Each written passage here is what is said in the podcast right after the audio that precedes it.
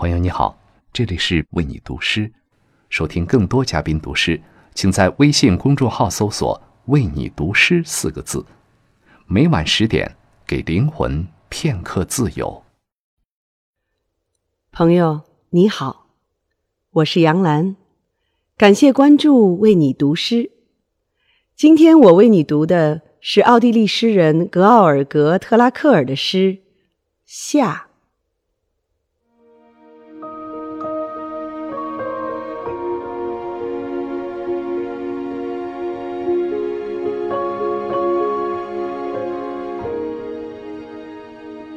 傍晚布谷的怨声，在林中变得安静。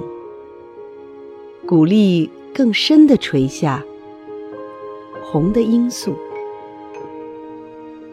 逐渐昏暗的闪电掠过山峦，蟋蟀古老的歌声绝于原野。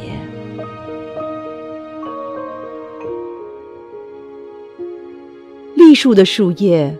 不再摇曳，蜿蜒的扶梯上，你的衣角簌簌。蜡烛沉默的闪亮，黑暗的房屋，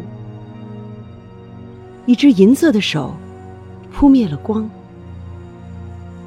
无风无星的夜。